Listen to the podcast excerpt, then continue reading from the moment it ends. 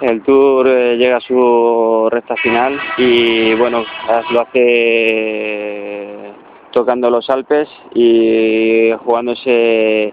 el todo por el todo, ¿no? Hasta ahora hemos visto una carrera muy imprevisible, una carrera en la que han sucedido infinidad de cosas que, nadie se esperaba y bueno, y que en este sentido pues se ha trastocado mucho también el rumbo de, la carrera o la dirección de la carrera. Eh, a mi juicio creo que está siendo un tour expectante y sobre todo esta última semana yo creo que levanta una expectación mucho más grande porque hay una serie de equipos y de corredores que tienen la posibilidad eh, con el escenario de los Alpes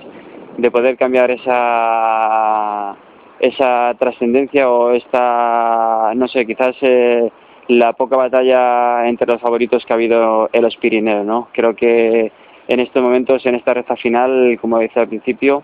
eh, la carrera tiene unos requisitos yo creo que muy apetecibles y muy bonitos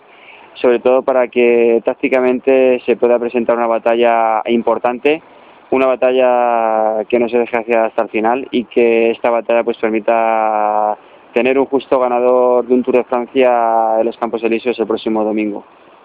Eh,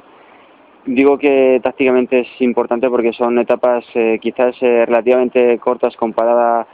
comparado a otras ediciones y etapas en las que se puede la batalla pues tiene que partir desde, desde el inicio